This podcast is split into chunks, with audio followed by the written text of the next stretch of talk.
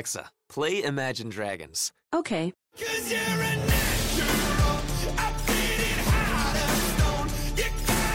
With Amazon Music, a voice is all you need. Get access to over 50 million songs. Download the Amazon Music app today.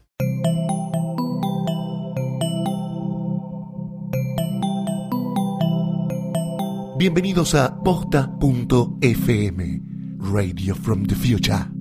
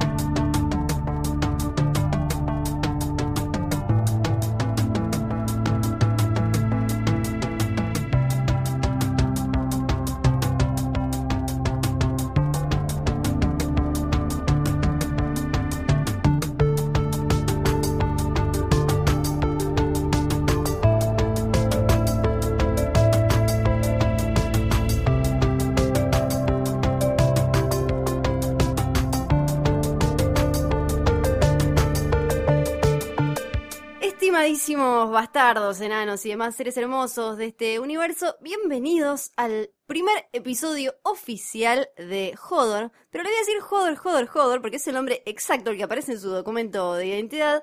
Este es el podcast de Game of Thrones que hace posta.fm acá en Radio Colmena. Yo soy Fío y tengo al lado mío a un tal banchero, quizás lo ubican, ¿no? ¿De algún lado? ¿Por qué vos sos Fío y yo soy Banchero? ¿No puedo Porque- ser Lu? ¿Ah? Luchi. No, no puede ser Luchi. No, yo soy Fío, vos sos banchero. ¿Es así? Y en este, específicamente, vamos a hablar del primer episodio que ya vimos todos. Ya está, salió Si no ayer. viste, Mira, técnicamente salió ayer porque este episodio está saliendo el lunes después del primer capítulo. Sí. Lo pueden estar escuchando cuando se les cante, pero es importante decir que si no viste el capítulo, no sé qué haces acá escuchando esto. No, guardátelo. Esto es internet, te lo guardas, te lo bajas en el celular, lo dejas ahí en internet, en la pa- mágico. Es mágico, queda Pero ahí. Yo ya los veo lo borra. venir. No es que nosotros les regalamos esta magia. Sí. Y después dicen, no, pero ¿cómo contaron el capítulo? Bueno, claro, es que el capítulo lo tenés que ver antes de escucharlo, funciona Más- al revés. Claro, más no podemos hacer. No, No. podemos contratar un chabón para que te caiga en tu casa y te abofetee en la nuca si, Sí. si te estás por spoilear solo. Hasta acá llegamos, te avisamos. Lo Si no podríamos viste- hacer, un servicio de bofeteadores. Claro, anti-spoiladores. Tuc, te hace así en la nuca Es cuando estás por leer algo. Tuc. Es bueno. Y bueno, vos sabemos que ya leíste los libros y yo Sí. no. Yo solamente estoy al día con la serie. Eh, así que, sin más preámbulo, creo que nos podemos meter en el primer capítulo de la Pero quinta dale, temporada. de ¿no? lleno, de lleno, lleno, lleno. Que se llama The Wars to Come, las guerras que vendrán. ¿Por, Sí. ¿Por qué se llama así? Para mí eh, se llama así porque ya veníamos eh, de la cuarta temporada en la que ya las guerras se habían calmado, Mm. la cosa era medio como que eh, veníamos de mucha pelea, pelea, pelea y ahora teníamos un montón de polvo en el aire, pero después se había empezado a, a estancar y a bajar. Claro. Pero todavía faltan más batallas que dar. Pero ¿cómo arranca el episodio? Arranca de una manera bastante curiosa, que te desorienta al, al- al comienzo. Decís, ¿quiénes son estas dos niñas que estamos viendo acá? Hasta que al final de la escena te das cuenta de que es un flashback, que es el pasado, y que la protagonista es Cersei. Claro, si sos eh, muy atento y puntilloso y le mirás la- todas las cuestioncitas, Como vas vos. a ver que en el cuello ella tiene el león de los Lannister, Claro. o sea que ya al principio podrías decir, bueno, no es Mircela la hija, o sea que tiene que ser Cersei chiquita. ¿Y Yo no hace? me di cuenta de eso, quiero que lo sepas. Yo no soy una obse, le miré el cuello y te hacía, es más, lo vimos juntos al episodio y te Sí. hacía señas como de, el cuello, mirale el cuello. No, Y yo no, no entendía no porque lo que Fiorella piensa que eh, estaba diciendo como el cuello, el cuello era tipo bueno. por la por la emoción, pero bueno. Eh, bueno, ¿y qué está haciendo ahí la pequeña Cersei? Sí. Está encontrándose con una especie de, no es una gitana, ¿no? Pero una señora que le va a decir el futuro, que se supone que es una mina muy poderosa que está en el medio del bosque, y ella va y la mina le dice, no, ¿sabes qué? No te quiero decir nada, no te quiero decir nada. Ella le insiste, la señora le chupa, le corta el dedo y le chupa el dedo Qué y le dice, le dice unas cosas bastante, bastante feas, pero muy importantes. Sí. ¿Te acordás vos que le dice? Más o menos. Ella, ella le pregunta por su futuro, sobre todo porque en ese momento se decía que la iban a casar con el príncipe, eh, que le iban a casar con Raegar, que es el hermano mayor de Daenerys, Claro, el que no iba están, a ser el rey. no están hablando de Robert Baratheon ahí. Recordemos que eso pasó mucho después. Los reyes mueren y bueno, una se casa con Tal el que cual, puede. Tal cual. Porque hay algo que en la serie no se habla tanto, que es por qué Robert Baratheon terminó siendo el rey cuando en realidad eh, Westeros venía siendo gobernado por los Targaryen y este señor era Baratheon, no tenía, tenía algún parentesco, pero nada que ver. Eso es una serie aparte, te digo. ¿eh? Tendrían que Es hacer una serie de esa guerra que tiene un nombre, si no me equivoco. Eh, sí, la rebelión de la rebelión de Robert o cosas así le, le llaman de, de ese por ahí va por ahí va la cosa. Eh, ella le pregunta entonces por su futuro porque dice bueno yo voy a ser contra reina me van a casar con este porque además su papá era la mano del rey Claro. la mano del rey Targaryen del- de, aquella época así que ella era súper archipoderosa. Entonces lo que le dicen es que por ejemplo le la va a sacar de su del poder una reina más joven y más linda. Oh, qué embole. Ahora, uno automáticamente piensa, bueno, debe ser esa minita que ahora anda ahí por el por King's Landing, que es la que se iba a casar con Joffrey, que se casó en realidad con Joffrey. Sí, Marjorie Tyrell, pero que vos estás insinuando que tal vez no se refiere a ella a la Una de las gracias de los libros de Canción de Hielo y de Fuego y de. Game of Thrones es que estas profecías y demás nunca son eh, muy específicas y siempre te da lugar a que pienses en más de un personaje. Claro, son ambiguas, am- ambiguas a propósito. Claro, porque una reina más joven y más linda puede ser Daenerys. Claro. Una reina más linda y más joven puede ser Sansa Stark, que la vimos ya en el final de la cuarta temporada, eh, con unas plumas negras, unas cosas, ya era otra mina, no era esa toda chi, chi, chi, to- Pero esta justo es una profecía que todavía no se cumplió. Todavía no se cumplió. Eh, también puede ser su hija, incluso, que está en Dorne, Mircela. Pero también le dicen que va a enterrar a sus hijos. Le dicen, doradas van a ser sus coronas y doradas van a ser sus, no sé, esa ropita que le ponen a los muertos, que no me acuerdo cómo se llama esa. Como la, la mantita, sí, la mantita La del muerto. mantita, la mantita. La mantita del muerto. Eh, una de las consultas que nos mandaron tenía que ver con Maggie la rana. Exactamente. Esto se- es algo que se puede discutir sin entrar en territorio spoiler que solemos dejarlo para el final. para que no lo Maggie, la rana, Maggie the Frog, es esa señora, la que está ahí en el medio de un bosque húmedo y demás. Porque no, la, no, la- no- no le ponen nombre. No le pone capítulo. nombre, pero es ella. O sea, cualquiera que leyó el libro sabe. ¿En el libro es una rana o es una señora? No, es una señora. Lo que pasa es que Maggie viene como de Maeshi, que vendría a ser como mago, como Ah. persona que tiene poderes y demás. Está bien, era un nom- nombre que llamaba a la, a- la duda.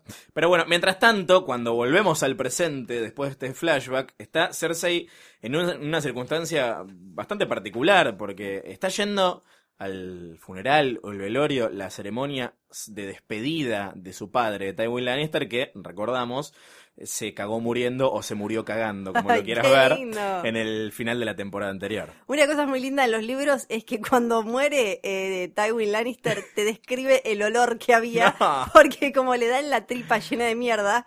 Sí, qué lindo. Entonces te dice, y el olor a heces inundó todo el ambiente, una cosa así. Muy lindo, muy gráfico, muy lindo. Es Otra algo cosa- que yo me lo imagino, me lo imagino mucho a George Martin escribiendo sobre caca. Le debe encantar, Le debe encantar. el tema. Es más, me lo imagino en el baño No. haciendo caca, diciendo como, esto, voy a reponer esto. Está basado en hecho, en, en heces reales. En exacto, qué lindo. Y una cosa que me gustó mucho, va, cada vez que muere alguien Sí. en Game of Thrones, es esas, esas piedritas pintadas que le ponen en los ojos. Sí. Que Tywin Lannister, un tipo que era todo, todo muy recio y grande y un super caballero, con esos M y M's de ojitos. Le queda muy le gracioso. quedaba muy gracioso. Hola, muy amigos, gracioso, estoy sí. Era muy lindo, muy lindo. Pero bueno, ¿eso qué significa? ¿Que siguen viendo más allá de la muerte? ¿Cómo, cómo es eso? No sé, creo que, que no eran los griegos los que hacían Los algo que hacían parecido. eso. No, ponían monedas. Yo no sé de historia, solamente sé de series. Sí, me parece. Así que no. Bueno, y esperando en, el, en, el, en la sala está eh, su hermano, Jamie Lannister, que es el responsable de, de alguna manera de la muerte, si bien el culpable Sí, fue pero otro. viste que no, él no tiene como mucha culpa. Ella le- No. le, carga con todo, le dice, bueno, aunque sea el otro, se hizo cargo y agarró y dijo, sí, yo lo maté, o sea, lo, lo mató queriendo, vos lo mataste sin querer, estúpido. Le dice, muy de novela, Cersei tiene momentos muy de novela mexicana. Donde Sí, la babosa. Estúpido, claro, estúpido.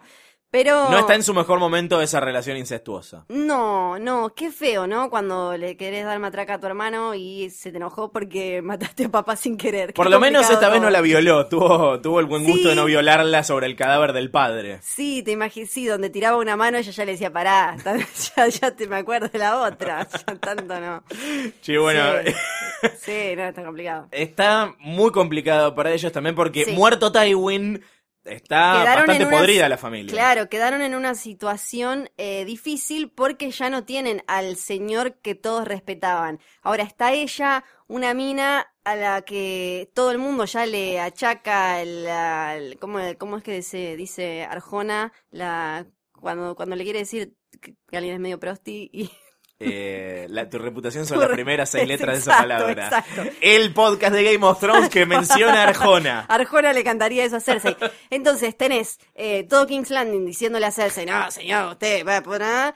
Eh, Señora, no le quite años a su vida. Claro, el hermano que era el caballero perfecto, rubio, con la armadura, bla, bla, bla, sin una mano, sin la mano con la que usaba la espada, o sea que están muy complicados. El otro que mató al padre y se fue, no tienen real poder. Además hay otra fuerza que está creciendo ahí, que es mucho más importante. ¿Cuál? Ah, ¿viste? Me dejaste en offside. Vos La- igual eh, intuyo sí. que estás hablando de los nuevos personajes que aparecen en este episodio, que son eh, curas, por llamarlo de alguna manera. Claro, exacto. Esto no, no es spoiler, está en, en el material promocional y se ve en el primer episodio. Lo que pasó fue que en la Guerra de los Cinco Reyes, obvio que quedó todo Westeros destrozado, porque aprovecharon un montón y hicieron cualquiera. O sea, mientras nosotros tenemos las historias de los super caba- lo- lo- los personajes más importantes y demás, pero ahí abajo había gente que saqueaba aldea, violaba, robaba, mataba. Entonces, ¿qué pasó? Un montón de gente que quedó pobre y sin, sin casa, sin comida y sin nada, se empezó a juntar. Y se empezó a juntar sobre todo ya como santificar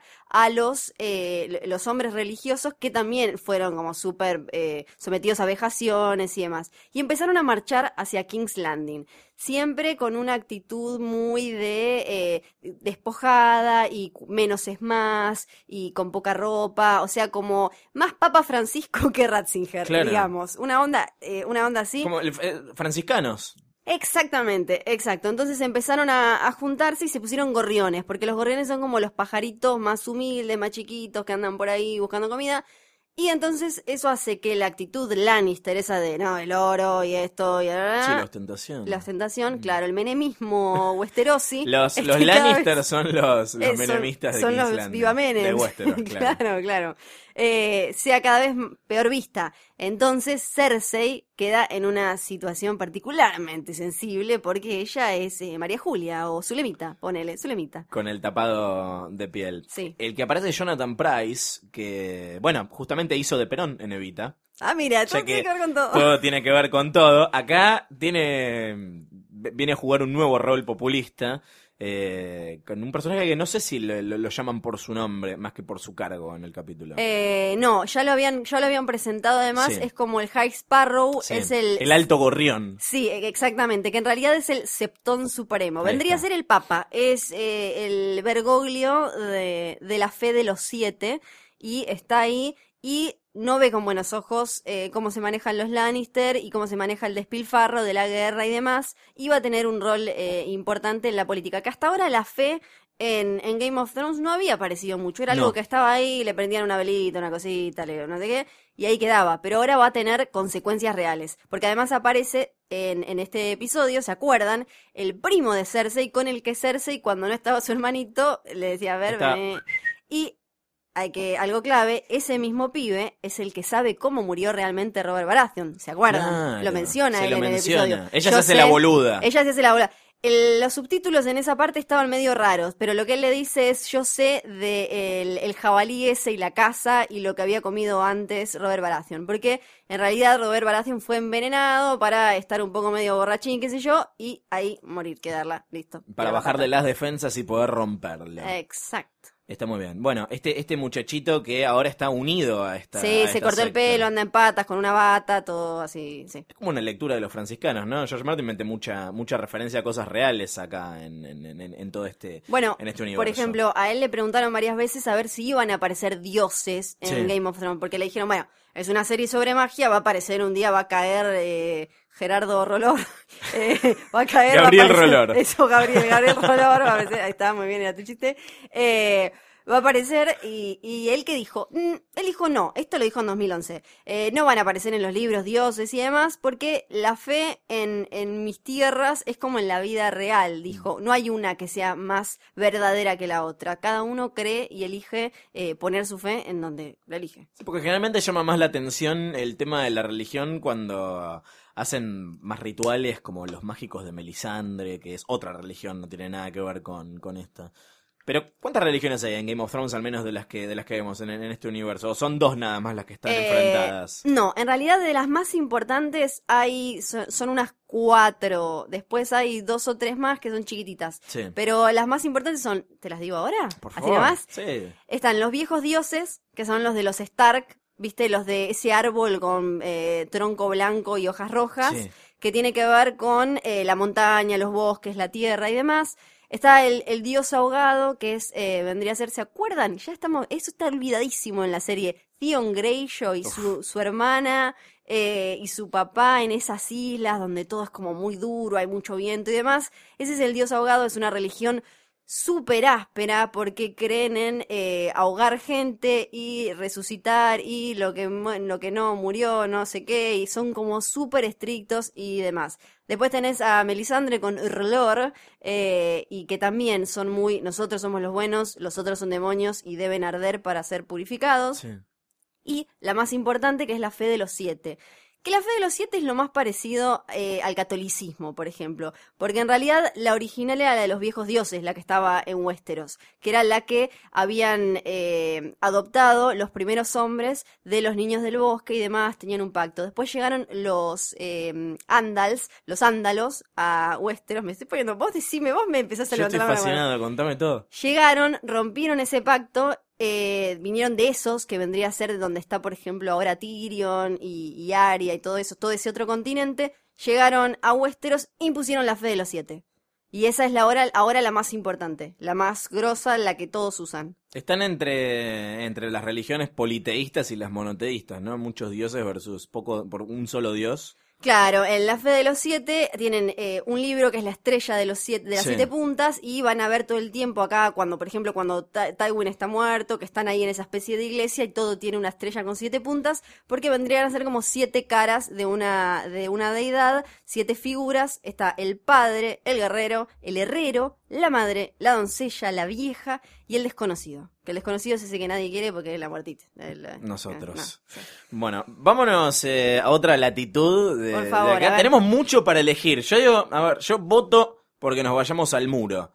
Que había tenido tanta prominencia en el anteúltimo capítulo de la temporada anterior. Es verdad, esa fue la gran batalla. Sí, y estamos, y además estamos esperando que en cualquier momento aparezcan los zombies. Hoy trajiste un White Walker acá. Lo tenemos ahí. Un other, según Sí. los libros. Acá hay mucha parafernalia que le vamos a sacar fotos y las pueden ver en Instagram, arroba posta FM, ya que están, entérense que tenemos esta sucursal en Instagram.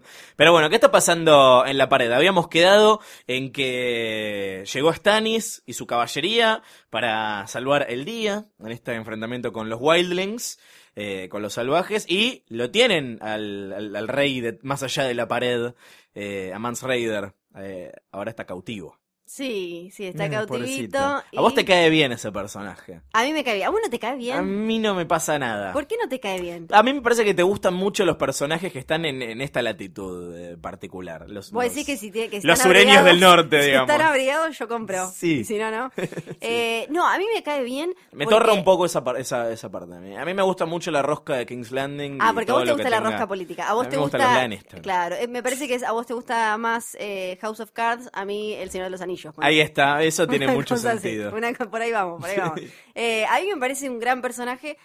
Quizás no está tan desarrollado en la serie y podría ser más interesante, pero es un, es un tipo muy capo. Vos pensás que eh, no lo vemos, o sea, no vemos la rosca del otro lado del muro, pero él tuvo que unir no sé qué cantidad de tribus y de gigantes, gente que apenas sabía hablar y de todo, y él las unió y es la única vez en la historia que se unieron todos los que estaban del otro lado del muro para avanzar, marchar sobre el sur. Eso no había pasado nunca, por eso es tan especial ese tipo. Claro, O sea acá no tenemos ese contexto, simplemente te, te los muestran como, como los ven los que están en el, en el muro, como unos, unos salvajes que... nada, Claro, no es que él podría haber sido o cualquier otro. La particularidad eh, suya es que otros lo intentaron en su momento, pero Sí. ninguno pudo hacer que todas las tribus que venían, llevaban años y siglos peleándose, se unieran. Él los convenció de que, bueno, se viene el invierno posta, winter is coming posta, le dijo así, post FM, y, y hay que juntarse o fuimos. Él, él los convenció a todos. Por eso él es tan importante. Por eso es tan importante también para Stannis que, que él le diga, sí, está bien, te apoyo, te banco, porque todos los salvajes, los wildlings, van a ir atrás de él. Y el que está más jodido en la puja esa es Jon Snow, que tiene puestas las dos Está camisetas. Es de Boca y es de. River. Sí, no, no, está, está tremendamente cagado. Pero ¿con quién te parece que tiene más a- a- afinidad? Porque, a ver, él juró lealtad y, y- y después se cagó en la lealtad de alguna manera eh, en los dos bandos. Sí, para mí es, eh, él es el más parecido a, a su, a su papá, paréntesis, comillas, eh, Bueno. signos de pregunta y demás. Eh, es el más parecido a Ned Stark en cuanto a el honor y él lleva ese peso y él me parece que lo que hace y que ahí es cuando dicen como no, es un personaje retrucho que le quitan mérito es que él no sigue órdenes, él ubica el honor donde él cree que tiene que ir, o sea, él creyó que en su, en su momento que no era una verdadera traición a su juramento ponerle a acostarse con Ygritte. Sí. Sabía, le dolía y le pero igual lo hizo. O sea, no, me parece que es un personaje bastante más rico que lo que muchos creen. Sí, bueno, en- es un poco culpa de la adaptación, me parece, ¿no? Pero pasa con Sí, cualquier pero también libro. pasa quizás a veces me parece que en la tele somos eh, mucho más vagos que en los libros. Entonces en la tele no nos ponemos a pensar por qué lo habrá hecho. Si no nos lo muestran claramente o con Claro. un diálogo demás, nosotros no lo decodificamos, nos quedamos como con esa idea. Pero sí, incluso en la tele, en la serie, en Game of Thrones, si lo ves y si tratás de pensar por qué hace cada cosa, te vas a dar cuenta que él...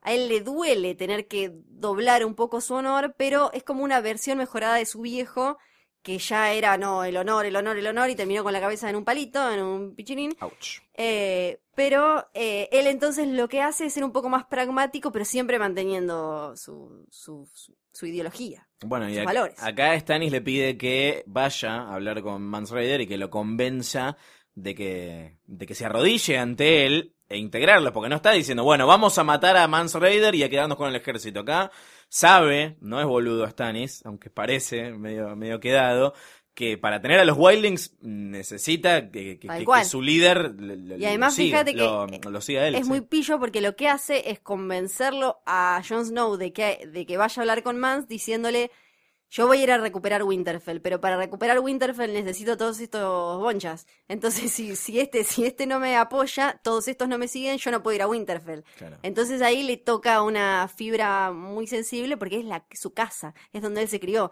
Ahí abajo en esas, en esas criptas está su abuelo, sus tíos, eh, todo el mundo. O sea, es muy grosso. ¿Y qué hace entonces? Va, habla con Mans Raider, le dice, dale Mans, copate, porque si no haces esto, te van a matar, hermano. ¿Y cómo me van a matar? ¿Me van a ahorcar? ¿Me van a decapitar? No, te van a prender fuego para que sufras un montón. Ouch, dice Mans. Pero se nota, literal. e- eso me gustó, porque Sí. es como un momento de, de humanidad también. Sí, O sea, no, mm, estaba como, can- me, me gustó esa cosa como que esté canchereando como, no, sí, bueno, sí, qué sé yo, me van a ahorcar. sí. Y cuando sí, sí, se imaginó a sí mismo ardiendo en una pira, un poquito me parece que lo pensó, Sí. pero no se dio. No, no se dio. Igual, eh, fíjate después lo que hizo eh, Jon Snow y cómo lo compromete. Sí.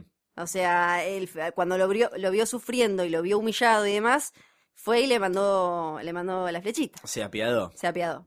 Adelante de todo el mundo, o sea. Encima. No, la, sí. ¿Qué, ¿Qué le puede pasar a Jon Snow? Esto, bueno, vos tal vez ya lo sabés. No, pero juguemos. Sí, juguemos a qué le puede pasar a Jon Snow ante los ojos de, de- de la Night's Watch para- eh, ahora que otra vez se mandó una Jon Snowweada y, y terminó haciendo de alguna manera un favor a, a un tipo que había sido condenado a morirse como Stannis decidió que iba a, a morir. Y por un lado, hay que pensar que los de la Guardia de la Noche, Sí, la, la Guardia de la Noche. eh, son, son, ca- son tipos bastante brutos, eran, muchos eran eh, presos, eran, o sea, no es, no son lores que están sentados. Entonces, por un lado, valoran esa iniciativa, esa cosa de ser el más fuerte y demás. Pero por el otro lado, sí, eh, él de- no obedeció lo que le dijo, le dijo su rey, y eso es muy complicado. Pero también hay que tener en cuenta que esta guerra de los cinco reyes dejó a muchos em, en jaque, como a Cersei, decíamos recién, pero que la Nightwatch ya venía en déficit, ya le faltaba, o sea, estaban comiendo polvo con agua, era como no le pasaba, el presupuesto venía... En un momento era un honor ser parte y ahora es como No. solamente van los delincuentes. Claro, es como esos informes cuando te muestran una escuela acá en no sé dónde que se le cae el techo y todo, eso era la Nightwatch. O los bomberos, viste, cuando eh, no les dan ni un peso. Bueno, eso es eh, la Nightwatch. Entonces, ahora que no se sabe bien quién es el rey, que no nada, Tywin Lannister no los quiso ayudar, no tienen plata para nada. Entonces, medio que agarran cualquiera. Y además no tienen un líder claro. Entonces, quizás. No, si se les matan a los líderes todo el tiempo. Claro. aparte. Quizás si John levanta un poco la cabeza, medio que no tienen otro tipo a quien seguir. Eh, así que hay que ver eso. O sea Hay que esto le que- podría, eh, a, a- a primera vista parece que le puede llegar a jugar en contra con todos, pero también puede cimentar un poco el, el liderazgo. Exacto, es, son, las, son las, las dos opciones. Bien. ¿Qué pasa? No, me lo esperaba, me gustó cuando, cuando, cuando se fue del grupo dije, ¿qué va a hacer? ¿Se va a ir a llorar? Y no, bueno, después quedó claro que era para eh, tener un poquito de, Sí. de- de- de piedad con, con Mans Raider. ¿A dónde vamos ahora? ¿A dónde? A ver, eh, podemos ir a, podemos ir a Pentos, podemos ir a Marine, a ver en qué anda Daenerys después de eh, tanto tiempo. Vamos a Pentos. Dale. Donde sale Tyrion De de dentro de una cajita. caja, el- de la cual estuvo tirando caquita por los agujeros. Sí, vuel- Re vuelve la caquita, vuelve la caquita, qué lindo. Uno Qué- de los grandes temas de esta temporada va a ser la caca, evidentemente. Sí, eh, Sí. quizás es eso, quizás en realidad al final todo, viste que estábamos jugando con teorías de cómo termina todo, quizás al final todo pasaba en una gran bola de caca. Los Brown Walkers van a aparecer. Claro, ay, qué Re bonito. lindo. Eh, Está deprimido Tyrion, no le está pasando bien, no, no, Sí. no, no, no está, no está, no está feliz por haber matado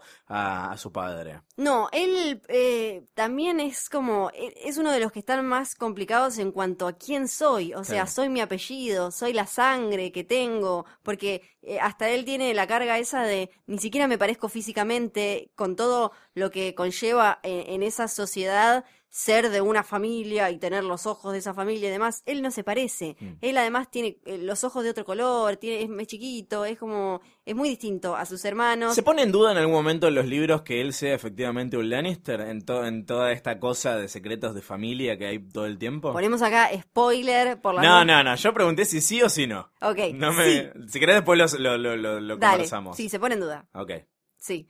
Eh, bueno, pero sacando esto, lo hablamos en el, en el episodio anterior, que están todos medio buscando a ver quiénes son realmente y si son el título, si son el, porque muchos quedan despojados de su nombre, eh, tienen que cambiar de identidad y demás, entonces, ¿qué los hace ser lo que son? Y me parece que Tyrion, ya en otra tierra, en un momento, viste, cuando Varys le dice, eh, eh, le dice como ser o algo así, le dice como eh, señor, y él le dice, ya no soy eso, ya, está, no soy un lord, ya no soy un nada. O sea, ¿qué un- título le puede quedar a un chabón que mató al hombre, primero, a su padre? Sí. Y además el tipo más poderoso de Westeros. Claro, y además se fue a otro continente en el que no es nadie. Él no es nadie. Y Bueno, pero le dan, ese- le dan una casita. El que le da la casita es Ilirio, que lo conocimos en el primer capítulo de la serie, que era el que estaba alojando a los Targaryen, a Daenerys y, y a El su que, vendió, hermano. el que vendió, el que entregó a, a Daenerys a, a Khal Drogo, básicamente, ese señor. El que inició esa hermosa historia Sí. de amor. Sí. Son personajes que no aparecen mucho, pero que son bastante claves para, para la trama. Sí, a mí me gusta pensar eh, que en la serie Ilirio y Varys son como una especie de pareja que están sentados en, en- en esos sillones eh, tapizados muy lindos, Sí. que están diciendo como, ay, ¿por qué no ponemos este rey y ponemos no sé cuánto y no sé cuánto? Pero viste que tienen ahí como una cosa. Juegan, ellos juegan a House of Cards. Claro, ellos son en realidad los que están moviendo todos los hilos atrás, como con los Little Fingers y, y esos personajes. Eh, y me gustó eso de que se tomara todo el vino de golpe y que lo vomitara. Sí, y re que él siguiera. Era muy Tyrion eso de y seguir chupando. Era como, no me importa, yo sigo. Es que no, no, claro, está en un momento en el que no le encuentra sentido, hasta que Varys le hace la sugerencia de, de que todavía tiene un rol para jugar en estas guerras que, que vendrán, en la guerra continua para ver quién se queda finalmente con el trono, que, que bueno, ahora está Tomen, pero... Claro, porque pero aparte, no sabemos cuán una definitivo cosa que, es. que siempre juega en Tyrion es un poco lo egoísta con las buenas acciones para con los demás. Entonces ahora tiene la, la chance de no solo él sal- salvarse y tener una vida mejor que la de vivir en una cajita tirando caquita, sino que, que parece divertidísimo, la verdad hay que decir que es una jugada bárbara, sino de volver a Westeros y ayudar a que todo esté mejor, porque claramente su hermana va a ser, va a ser puro quilombo. Sí, Sí, sí, como pero... la reina ahora. Pero se cambió la camiseta, me parece. Eh, Bueno, Sí. igual no, es- no es que está convencido cuando Varys le sugiere que, que tienen que apoyar a, a Daenerys. Bueno, en realidad se habla de una ella, ¿no? Pero por lo que vimos en los En los trailers, trailers, eh, claro. repetimos, trailer no es spoiler, es público, está ahí, no es algo que está... secreto. Si es promocional, no es spoiler. Exacto. Eh, porque uno podría decir que los libros son spoilers. Ah, pero no, bueno, no, no, son spoilers. Eh, si Tyrion realmente está convencido de que tienen que ayudar a Daenerys o es como que medio no le queda otra y, y lo hace por hacer algo. Eh, pero bueno, yo estoy muy intrigado particularmente con esto. A mí siempre me gusta mucho seguir eh, en qué anda Tyrion y, y son los momentos que me gustan Tyrion, más. sos de- sí, sos enano, feo, deforme. Boludo. Tiro caca. Yo te veía tirando caca algo en, tirando en el taxi, boludo. Eh, vos sos, por gente como vos es que George hizo ese libro con frases de Tyrion o algo así. que ¿Eso es como- real? Es real, sí. Ah, no lo vi. Hay un libro, pero es re ladri, es Bueno, con frases pará, del igual libro. nos jugamos. Es el mejor actor de la serie, probablemente. Sí, sí. Es el más carismático y es el que le dan las mejores líneas. Es así. Sí, claro, obvio. Sí, es el bebecito de. Es como, de bueno, en. Mad Men lo que habían hecho era el libro de Roger Sterling. Es así. Te sacás Sí, un sí. libro con las, con las quotes de los mejores personajes. Sí, tiene sentido. Pero bueno, vamos a ver en qué, en qué sigue esto. Y mientras tanto, Daenerys, ¿en qué anda? Anda haciendo mucho la chanchada, hay que Sí. decirlo. No, está, está re triste porque no, hay Drogon mató una nenita. Pero, pero mientras tanto se come al muy bien recasteado eh, Dario Naharis. ¿Cuánto se parece este Dario a- al de los libros y cuánto se parecía el anterior al de los libros? ¿Y por qué lo recastearon para Eh, vos? me- eh, si no me acuerdo mal, el anterior, no me le acuerdo mucho la cara, pero sí. eh, Era más se- era más es- sí. digamos. Ese es más parecido a los libros. Lo que pasa es que todo lo que es eh, estética de esas zonas por las que anda Daenerys, en los libros es mucho más extrema, más Mm. tipo los Juegos del Hambre. Entonces Dario usa, no me acuerdo ahora si son las cejas azules o el pelo, tiene como unas cosas eh, más extravagantes Claro. Que en la tele iban a dar muy idiotas. Entonces No, aparte queda raro, nadie usa las cejas azules en la serie. Claro, eh, hay muchas cosas. Por ejemplo, en otro momento, en una de Daenerys pasa por una ciudad en la que usan vestidos con una teta afuera. Esto no lo podían poner en la tele porque no, eh, no iba a quedar también, ¿no? Eh, Pensé que me ibas a decir que acá no muestran tetas y es la serie con más muestran teta- proporción Sí, pero teta. vos imagínate hablando, eh, las tetas están puestas en un contexto de chenoteo y demás. Ahora, imagínatela a ella eh, hablando a Daenerys, no, sí, no, esto es tremendo, vamos a invadi- invadir acá, siempre con una teta al aire. No, era medio poco serio, no hay, daba. hay mucha teta en este episodio, ¿viste? Es como que arranca bien. Creo ¿Las que el- contaste? conté, hay 33 tetas. Porque hay una que tiene- se le ve la está tapadita muy bien. No, bueno, pará, pero no solamente usa la cama para garcharse a este buen hombre, sino que además eh, conversan, ¿no? Ella es como que Claro. es abierta a las opiniones solo de él, porque sus consejeros y los que vienen a pedirle cosas no les da mucha bola. Acá puntualmente se acerca alguien a pedirle que vuelva a habilitar las luchas callejeras, ¿no? Street Fighter. Y ella dice, no, no, no, son las tradiciones viejas, son unos animales, no, no, civilización. Eh, y él le dice, mira, no está tan mal en realidad. A sí, ver, le dice, yo, yo salgo de ahí y demás y todo eso. yo Eh, vengo de ahí, es mi potrero. Claro, hay que acordarse también que ella perdió a su, eh, el- su amigo, el que le quería dar, que ella lo tenía refrenzonado, a Jorah Mormont, Lord que lo echó, claro, Lord Friendzone, que eh, era un poco el que le iba aconsejando y demás. Entonces ahora necesita escuchar a alguien más. Eh, y ahora lo tiene a este que le da las dos cosas. O sea, está muy bien, la cosita. Y además le aconseja, che, déjalo, estos muchachos quieren pelear, déjalo pelear. Mira, ¿qué te hace? Y después igual, para mí la peor escena, y que está muy bueno que él se lo dice es, no podés ser la, la madre de los dragones, la reina de los dragones, si no sabés manejar a tus dragones. Claro. Entonces ella Una baja. reina de dragones sin dragones no es reina. Es tremendo. Entonces ella baja y ¿qué pasa? No los no puede pero ni acercarse. O sea, por ahora ella se siente y es un poco una farsa. Es en realidad una, una nenita gritando. Sí, Un poco. sí, sí, Con cariño se lo digo, ¿eh? Con- No, obvio, con respeto. Menabar te va a mandar a- adentro no. de la catacumba con los, con los dragones.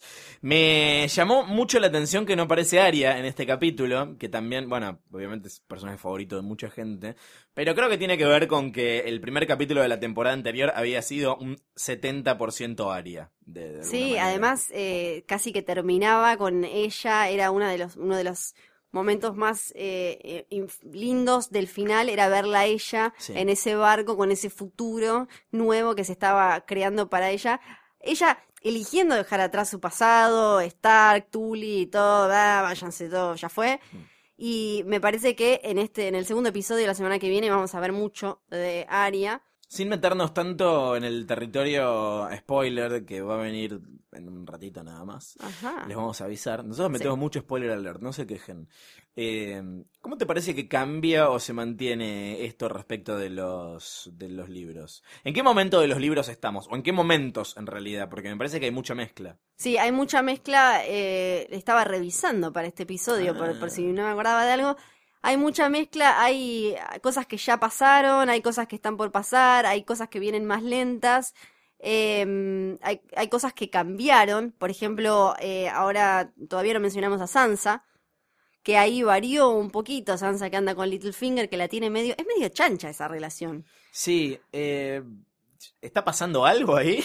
O- Mm, yo no sé. porque No lo vimos. Yo no sé, no lo vimos, pero eh, él siempre le quiso dar a la madre. La madre no le dio, a la tía la tiraron por el agujerito, le dijeron, vaya señora, vuele, vuele con los pajaritos. Tiene un tema con esa familia. Tiene un, claramente, alguna me como, dijo, pero alguna, pero se ve que es de la Laisa no le gustaba y dijo, no, me, me como alguna de las otras. Y ahora anda y la pasea medio, es medio, lo que es medio chancho es que la pasea como, miren mi chica, miren mi...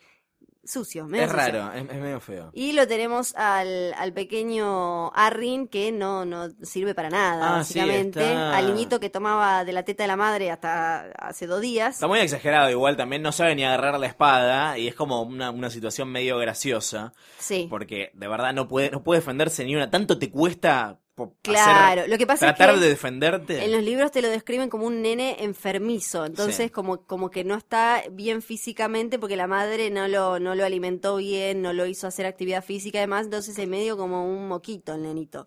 Le pusieron un personal trainer ahora para que aprenda esgrima.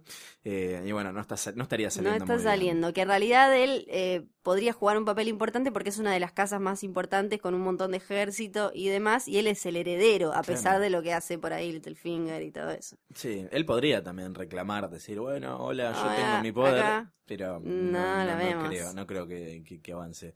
Y entonces, eh, agarrando los libros, ¿en qué momento de estaríamos de los cinco libros que hay hasta el momento? Y los últimos dos hay Duplica.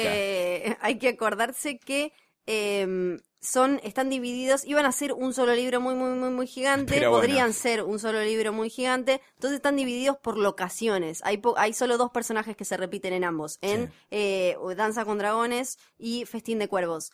Entonces, en algunos estamos en el quinto y en algunos estamos en el cuarto. Está Claro, complicado. o sea, y son, y son líneas de tiempo que corren en paralelo en el cuarto y quinto libro. Exactamente. ¿Y en el sexto se supone que van a volver a unificarse o se va a volver a mandar una Sí, de porque estas? ya al final del quinto libro ya está todo, es como, viste, se, hizo como un gran río, un despelotón, Ok. está como, entonces ya se supone que en el próximo volvemos de nuevo a tener un solo caudal. Me viene bien este momento para empezar a preguntarte por cosas que están en los libros que todavía no pasaron en la serie, pero antes queremos decirle que nos pueden mandar consultas, que la semana que viene vuelven las consultas, pero dejamos pasar un tiempo para que eh, nos, nos envíen eh, sus dudas sobre este capítulo puntualmente, que, que ya pudieron ver. Eh, arroba postfm en Twitter, arroba Fio Sargenti, arroba Luciano Banchero, hashtag Jodor, Jodor, Jodor. O nuestro mail, que me parece que es lo más fácil, que es jodor arroba posta punto fm y ahí recibimos. Eh, spoiler alert. Spoiler Spoiler alert, yo te quiero preguntar, eh, quiero que me desarrolles un poquito el tema de qué pasa con Mans Raider al final del episodio. Porque cuando lo vimos, me mencionaste que en los libros no es exactamente lo que ocurre. Para, aclaremos que vos me dijiste, vos decime todo, a mí no me importa si es spoiler, porque si no que soy la peor amiga del mundo, No, no, te no, tiras no. vos me dijiste, vos decime, vos Yo decime. estoy acá inmolándome. Me voy bien. a enterar cosas que no sé, pero bueno. Bien, entonces spoiler alert, lo que pasa en los libros con este buen muchacho, este buen señor, que parece muerto en el último ep- episodio, en el primer episodio de la quinta Sí, temporada. no, no creo que quedes muy vivo después de que te clavan una flecha en Exacto. el pecho y te prenden fuego. Bueno, en los libros, gracias a unas magias locas, cambia de cuerpo y él pasa a ser otro. Nadie lo ve, pero es Mans en el cuerpo de otro. Sí. Y termina yendo a Winterfell, y ahí voy a, voy a decir hasta ahí. Voy a decir hasta ahí y lo vamos a, lo vamos a contar en otro episodio. Bueno, Sí. está bien, está bien. Termina o, sea yendo no, muy- o sea que no muere. no habría muerto. solo- Exacto. Bueno, ¿y vos qué pensás? ¿Que esto lo van a introducir en la serie o se van a hacer los boludos y el que murió, murió? ¿Sabes qué? Eso cuando lo vi dije, a mí me parece que lo van a matar, matar, porque veo muy difícil que puedan hacer. Como vienen aparte esquivando todo lo que tiene que ver con magia y demás, lo veo muy difícil. ¿Cómo vas a hacer para que cambie el cuerpo y que no quede una merzada del, viste, una serie de los 90, una especie de Gina Sí. o Charm después del 2000? Que, Hola, ¿qué tal? Soy Mans, cambié de cara, ahora estoy. No sé, lo veo difícil, pero nunca se sabe. Ok, y con respecto a eso que mencionaste sobre que Tyrion podría no ser un Lannister, ¿por dónde viene ese asunto? Eso es muy bueno. Eh, antes decíamos que Tywin era la mano del rey del papá Targaryen. Eh, ¿Y qué, qué pasó con eso? Bueno, resulta que la mamá Lannister era muy linda, era una señora muy, muy linda. Muy en un momento va el rey a visitar Lannisport, Sí. la casa Lannister, y se dice que le dijo a Tywin, vos quédate acá, que yo voy a ver a tu esposa, le hizo el chaca chaca, y nueve meses después nació un bebecito rubio con ojos violetas. No, pero para, ¿de común acuerdo fue esa, esa relación Siempre sexual? queda, siempre queda, siempre queda dando vueltas por ahí a ver Mm. como si Tywin aceptó, si a Tywin le dijeron después, si ella quiso, si ella no quiso, o lo que sea. Entonces, eh, podría llegar a ser un Targaryen. Hay que tener otra cosa en cuenta. Y es que los Targaryen tienen toda una bola con eh, el dragón tiene tres cabezas. Sí. Lo estamos viendo en la tapa de los DVDs de la primera temporada, en el logo de, de ellos, de su casa y demás. Entonces todo el tiempo los libros están buscando a ver quiénes pueden ser esos tres dragones. Como que siempre tiene que haber tres Targaryen dando vueltas por ahí. Entonces eso se juega mucho, a ver quiénes son, es este, es el otro, es aquel. Me Pero, cagas la vida. ¿viste? Me cagas la vida con estas cosas que me decís.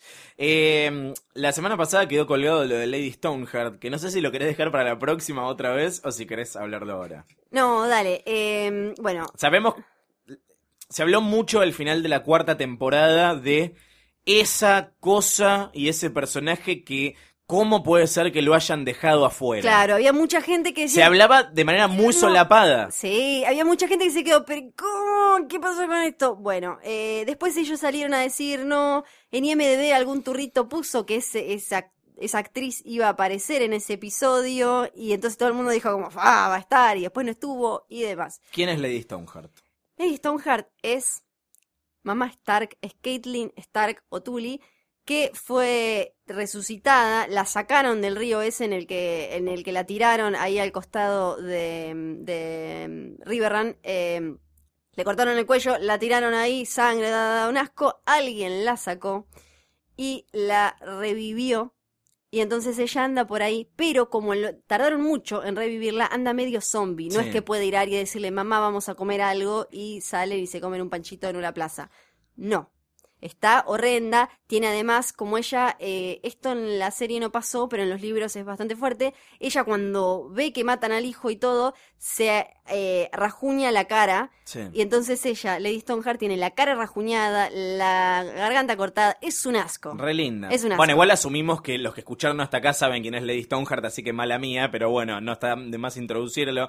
Eh, ya no, no creo que haya chances de que la veamos en la, en la No, serie. para mí no, para mí no. Eh, y ella va apareciendo a lo largo, después de los libros, se cruza con un par de personajes y demás, pero yo creo que no, no debe tener un rol muy fuerte en lo que se viene porque en la serie no eligieron no ponerla. Así que No les gusta la cosa mística generalmente. No, es como que ya sentaron un tono de que sí, ok, hay dragones, sí, bueno, Sí, hay un poco de magia, pero no, bueno, los White Walkers, pero... pero hasta ahí, muy poquito, muy poquito. Ok. Relacionado con ella, por ejemplo, eh, algo que un poco como mencionábamos en el episodio cero, tiene que ver con que los Stark tienen una conexión con sus lobos.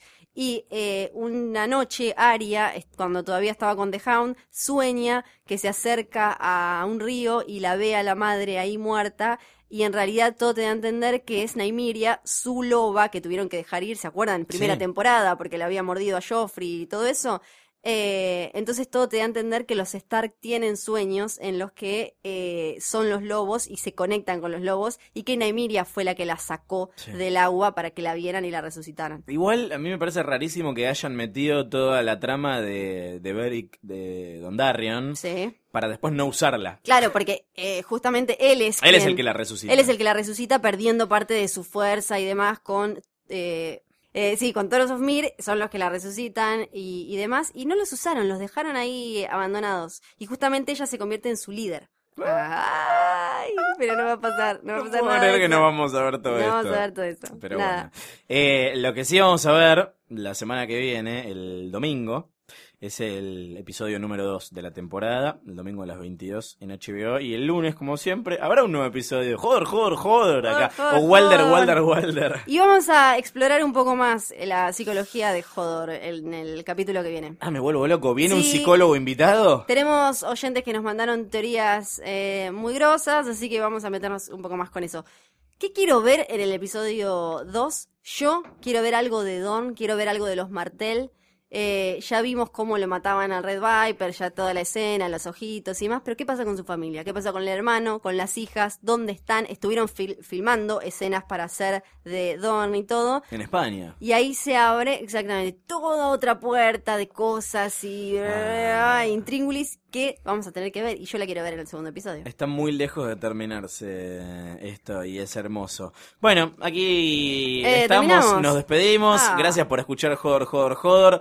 Hasta el lunes que viene. Yo soy Fiorella Sargenti. Y yo soy Luciano Manchero. Adiós. Chao.